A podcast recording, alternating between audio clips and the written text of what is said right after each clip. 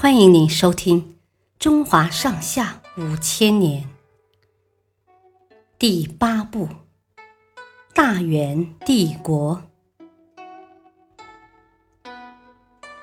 大义灭亲，丞相伯颜有个侄子叫托托，从小就享受各种荣华富贵，长大以后。又随着伯父的尊贵而青云直上，担任了最高监察机构御史台的御史大夫。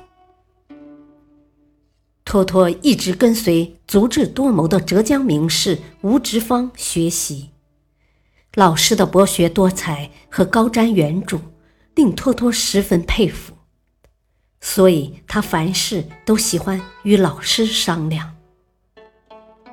有一天。托托跟吴直方说：“伯父如此骄横，实在是祸国殃民。我有心将他赶下台，会不会属于忤逆之人？”吴直方回答说：“古人云‘大义灭亲’，为国尽忠，怎能属于忤逆呢？”托托有些迟疑地说。如果没有成功怎么办？吴志芳大义凛然地说：“即使死了，也留下了忠义的美名。”下定决心的托托将自己的想法吐露给元顺帝。元顺帝听了非常激动，连连点头表示同意。公元一三四零年的一天，心怀鬼胎的伯颜邀请元顺帝外出打猎，打算找机会废掉他。没想到元顺帝听从了托托的建议，让皇太子代替自己前往。伯颜刚出京城，托托就下令将伯颜的亲信全部抓起来，并以元顺帝的名义。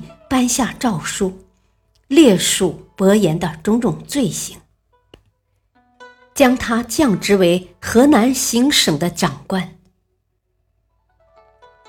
伯颜无法回城，只好仓皇南下。途中又接到诏书，将他贬到更远的地方。